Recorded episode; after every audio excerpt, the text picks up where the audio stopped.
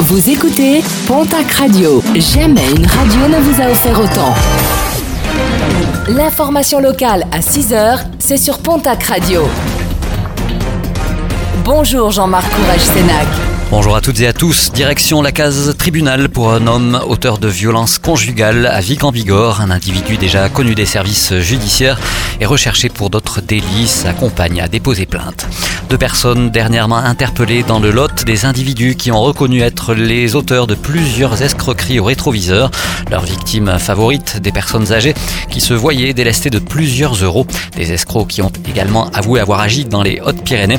Ils seront jugés en avril prochain devant le tribunal correctionnel de Cahors. Cannabis, herbe de cannabis et héroïne saisie effectuée par les gendarmes de la compagnie de bannière de Bigorre la semaine dernière.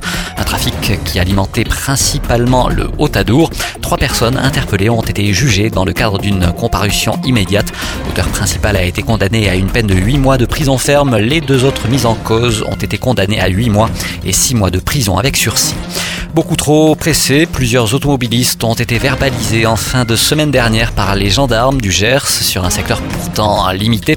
Pas moins de 90 excès de vitesse ont été déplorés en seulement 3 heures, dont 3 excès 40 km/h au-delà de la vitesse autorisée. À noter également conduite sans permis de conduire ainsi qu'un outrage à agent. Appel à la mobilisation lancée par les défenseurs de l'ours. Ces derniers en appellent aux usagers de la montagne pour faire remonter les informations sur toute chose qui pourrait gêner la présence du plantigrade et notamment des deux ours dernièrement relâchés. La coordination associative pyrénéenne pour l'ours craint notamment des opérations de braconnage.